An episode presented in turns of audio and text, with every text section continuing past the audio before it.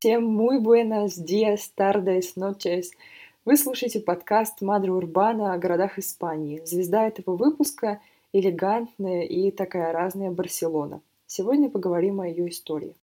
Город стоит на берегу Балиарского моря. Это восточный регион Испании. Это значит, что всего 500 километров отделяет Барселону и от Мадрида, и от французского Марселя, и от границы с Алжиром такая вот равноудаленная и равноблизкая жемчужина восточного побережья. Барселона, в отличие от Мадрида, не страдает от отсутствия большой воды. Она располагается в дельте двух рек – Лабригат и Весос. Барселона – это второй по плотности населения город Испании. Тут проживает, с учетом пригородов, включенных в статистику по Барселоне, больше 4,5 миллионов человек. Это позволяет городу замкнуть десятку самых крупных городов Европы. Еще один рекорд, достойный упоминания. История города насчитывает 4000 лет. То есть люди жили тут еще в неолите. А потом пришел народ иберов, отсюда название Иберийский полуостров, у которых даже был свой алфавит, до сих пор не расшифрованный. Потом появились римляне со своей реновацией колонизацией, вместе с ними евреи. При этом, согласно легенде, именно город еще до римлян основал правитель Карфагена, папа Ганнибала, в 230 году. Поэтому именно Коринфяне и дали городу название – Барка. К римлянам в VI веке великое переселение народов волной принесло вестготов. Они сделали из города, служившего и крепостью, и развитым центром торговли, столицу своих владений. К этой сборной христианизированной солянке в ходе конкисты, если мы помним про арабские завоевания Испании, пришли еще и мусульмане в VIII веке – Подобное соседство, ну, совершенно не устраивало короля франков, Людовика Благочестивого, и тот на протяжении многих лет воевал с маврами, постоянно отдаляя их от своей границы. Каталония и соседние области были превращены Людовиком в зависимое государство испанская марка. Так сказать, мы за вас повоюем, но на вашей территории. Так Барселона оказалась в относительной безопасности – в Средневековье, окрепшая и разросшаяся, она стала источником энергии для создания целого каталонского княжества. Именно вокруг Барселоны объединились все каталонские графства. Вместе с Арагонским королевством Каталония почувствовала себя очень сильной и даже начала свои завоевательные войны и захватила Валенсию, Сардинию, Сицилию, Неаполь и даже Афины. Блеск и мощь Барселоны к XV веку поугасли.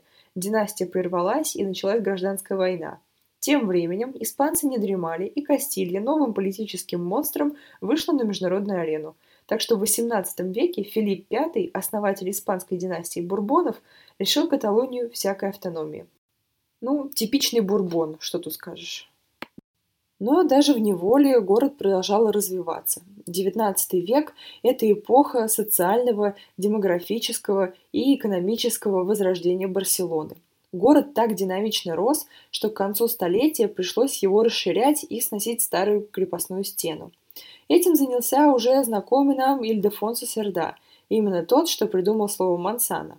В 20 веке, как и во всем мире, пожалуй, Барселона прошла очень странный путь. С одной стороны, это индустриализация, появление метро, троллейбусов, миграция рабочих и активное строительство новых жилых районов.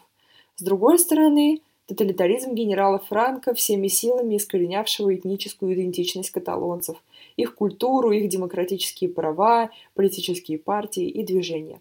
Именно тогда, в период с 1930-х по 1970-е годы, каталонский язык постепенно исчезал из барселонских школ, университетов, государственных учреждений и средств массовой информации.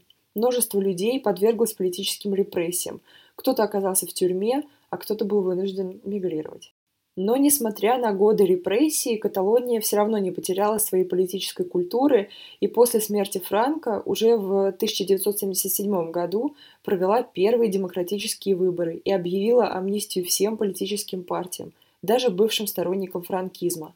Каталония в составе Испании вступила в Европейский Союз – Символом присоединения Испании к демократическому сообществу стали 25-е летние Олимпийские игры, проведенные именно в Барселоне в 1992 году.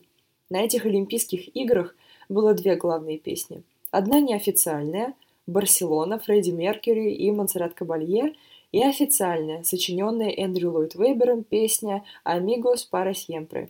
Друзья навсегда. К сожалению, Испания и Каталония пока не стали закадычными друзьями. В 2017 году на улицах Барселоны развернулось почти что сражение между сторонниками двух политических движений на протяжении века, определяющих жизнь Каталонии. Еще в начале 20-го столетия Барселона стала центром сецессионистского движения Каталонии. Попросту говоря, часть каталонцев хотела выйти из состава Испании. После зверств франкизма, ну, естественно, это желание возросло. В начале 2000-х Каталония постепенно, в рамках закона, добивалась все большей автономии. Но в 2012 году на улицы Барселоны вышли люди. Город наводнил марш к независимости. На последовавших региональных выборах победили сторонники независимости. Они сформировали свое правительство в региональном парламенте и в 2013 году провели референдум по вопросу об отделении Каталонии. Испанское правительство не согласовало проведение этого референдума и не приняло его результаты.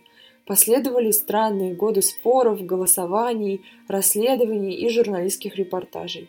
Виды Барселоны, обычно гораздо более радостные, постоянно мелькали по федеральным каналам Европы. Друзья ПЕС с непониманием следили за происходящим. 1 октября 2017 года прошел новый референдум о независимости Каталонии. Испанское правительство грубой полицейской силой пыталось остановить голосование. Каталонские профсоюзы объявили забастовку. В начале 21 века тротуары Барселоны, международной туристической мекки, Европейского культурного центра окропились кровью. Неужели такие баталии возможны в Барселоне – в городе, который когда-то принял римлян, вестготов, французов, арабов, евреев, испанцев, в Барселоне, которая, несмотря на это безумное смешение, сохранила свою культурную уникальность. И этот вопрос задавали себе многие, понимая, что события в Барселоне могут повториться в каком-то другом европейском городе. А как же «Amigos para siempre»? С момента тех событий Прошло уже три года, но кажется, что каталонский процесс еще не нашел разрешения.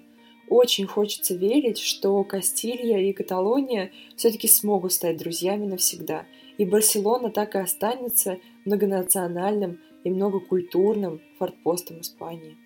В следующем выпуске поговорим с вами о том, почему барселонские таксисты носят вечный траур – как творец современной Барселоны Антонио Гауди строил свои дома и о том, как католический храм может связывать все конфессии и быть похожим на волшебный лес. После публикации каждого выпуска я делюсь с вами редкими фотографиями города и необычными фактами из его истории. Найти их можно на инстаграм-странице этого подкаста «Мадре, нижнее подчеркивание, Урбана». Спасибо большое за то, что послушали этот эпизод. Очень надеюсь на нашу скорую встречу в следующем выпуске подкаста.